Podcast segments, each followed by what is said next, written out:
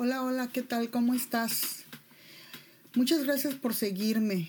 Em, espero que la estés pasando bien con estas eh, historias y espero que te sirvan y que puedas aprender de ellas así como yo he aprendido de, de las enseñanzas que Dios nos ha dejado en el Antiguo Testamento. Entonces, ¿qué? ¿Estás listo para la siguiente historia? ¿Te acuerdas en qué nos quedamos? Bueno, antes que nada quiero decirte que esta historia acerca de la vida de Jacob es una de las más largas en la Biblia. Toma casi la mitad del libro de Génesis para relatarla. ¿Puedes creer eso? Entonces, para no hacer los capítulos tan largos, pues decidí contarla por partes. Por eso es que siempre te dejo en, en, en expectativa. Se queda en continuación. Y bueno, en la historia anterior nos hemos quedado en que dejamos a Jacob viajando de la tierra de Labán, su suegro, hacia la tierra de sus antepasados. Recordemos que en la tierra donde viven los padres de Jacob, también ahí se quedó viviendo Esaú, el hermano que juró vengarse un día por lo que Jacob le había hecho. Entonces al ir entrando en territorio de sus antepasados, pues Jacob sabe que será inevitable verse cara a cara con su hermano y tiene mucho miedo pues obviamente no sabe cómo lo va a recibir. Él espera que pues que después que han pasado tantos años, ¿verdad? Pues el coraje se le haya bajado un poquito. Pero pues no está seguro.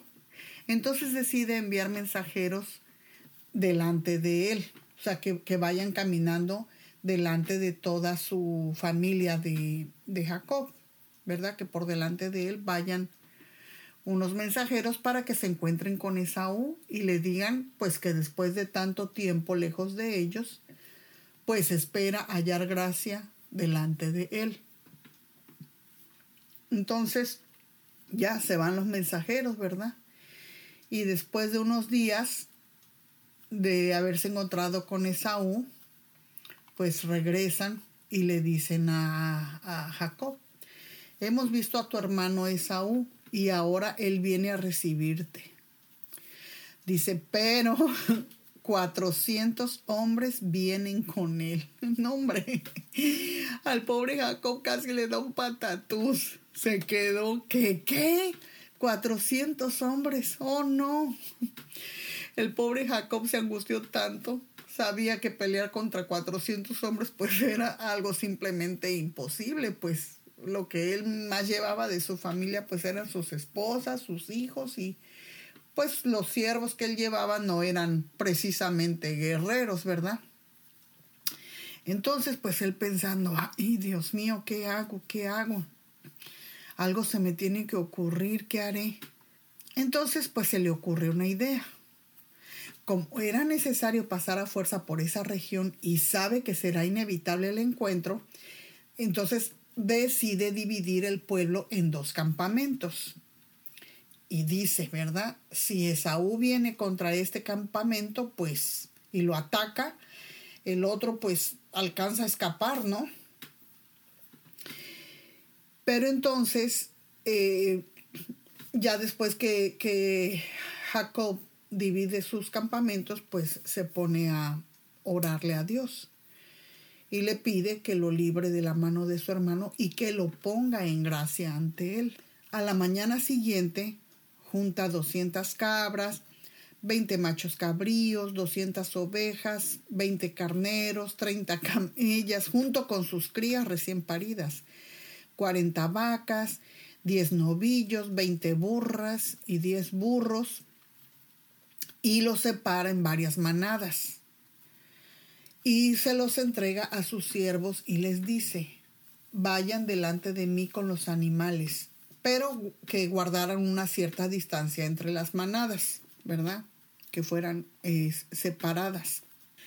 Luego entonces le dice a los que dirigían el primer grupo, eran varios grupos, entonces al primero le dice, cuando se encuentren con mi hermano y les pregunte a dónde van y quién es el dueño de todo esto, díganle que todo esto es un obsequio que le envía su servidor Jacob y que yo voy detrás de ustedes, ¿verdad? Que le digan, todo esto es un obsequio que le envía su servidor Jacob, él viene detrás de nosotros. Así le tienen que decir. Y así mismo le dice a todos los grupos que él iba enviando, les iba diciendo exactamente lo mismo y les repite que es muy importante que le digan que detrás de ellos pues viene su hermano con su familia. Pues Jacob pensaba, pues intentaría apaciguarlo enviando regalos antes de mi llegada. Así cuando me encuentre con él en persona, pues a lo mejor me reciba con bondad. Por la noche Jacob toma toda su familia y cruza con ellos un río.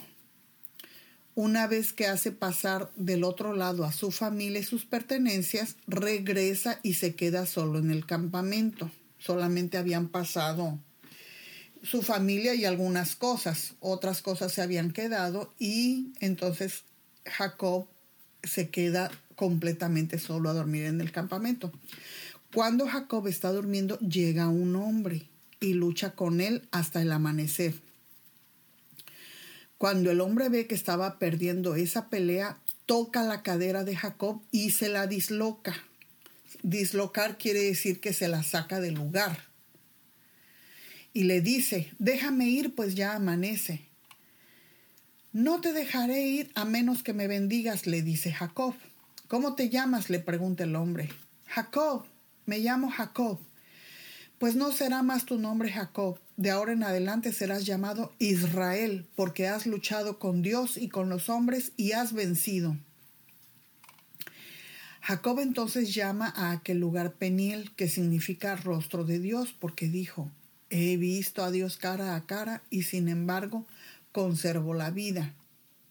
En la antigüedad, el hombre que veía a Dios cara a cara no, no quedaba con vida, porque se dice que el, la fuerza, el poder de Dios, lo que Él emana, es tan fuerte que el hombre que lo ve cae muerto, no porque pues, Dios sea malo y, te mato porque me viste, no, sino por la, fuerza de, de, la existencia de Dios, del poder de Dios, que no había hombre que lo pudiera soportar entonces pues morían inmediatamente. Por eso él dice, he visto a Dios cara a cara y sin embargo conservo la vida.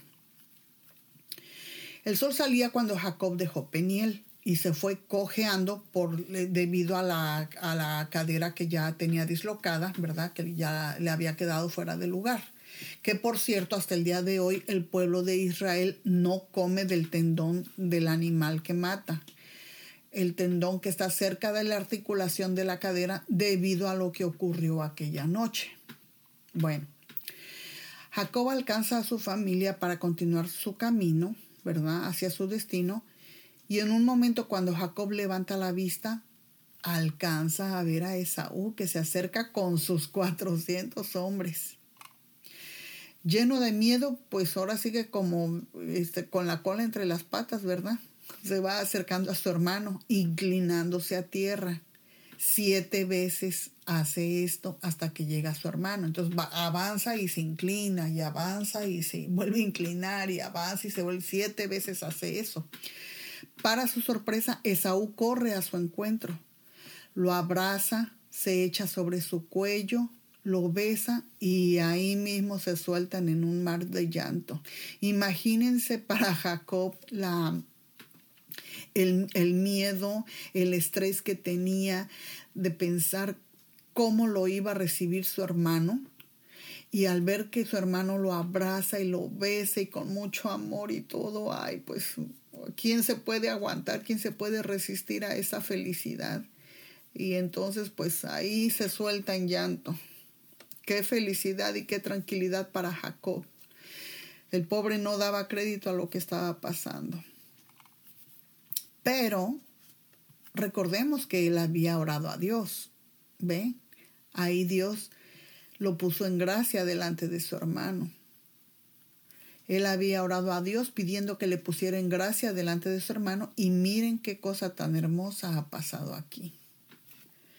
No cabe duda que solo hay un ser inigualable que puede hacer eso, nuestro amado Padre y único Dios. Bueno, ya pasada la emoción, Jacob le presenta a toda su familia, le presenta a sus esposas, sus hijos, y entonces Esaú le pregunta, oye, ¿y qué onda con todos esos animales que me encontré en el camino? Son un regalo para ti, mi señor, para asegurar tu amistad, le dice Jacob. Ay, hermano mío, yo tengo más que suficiente. Guarda para ti lo que tienes, le dice Esaú. Pero Jacob insiste y insiste y pues total que lo convence para que acepte los regalos. Y bien, dijo Esaú, vamos, sigamos nuestro camino, yo iré delante de ti. Pero Jacob le dice, mira, como podrás ver, algunos de mis hijos son muy pequeñitos y los rebaños y las manadas también tienen sus crías. Si les hacemos caminar mucho, aunque fuera un solo día, todos los animales podrían morir. Mejor adelántate tú, nosotros iremos detrás, más lento, despacito, a un ritmo que sea cómodo para los animales y para los niños. Ok, le dice Saúl, pero déjame al menos asignarte a algunos de mis hombres para que los guíen y los protejan. No, no, no, tranquilo, no es necesario que te molestes, de verdad, no te preocupes. Para mí ya es suficiente con que me hayas recibido amigablemente. Y con esas palabras, Esaú se dio la vuelta y emprendió el camino de regreso. Jacob, por su parte, y después de un largo trayecto, llega sano y salvo a, a una ciudad que se llama Siquem en la tierra de Canaán.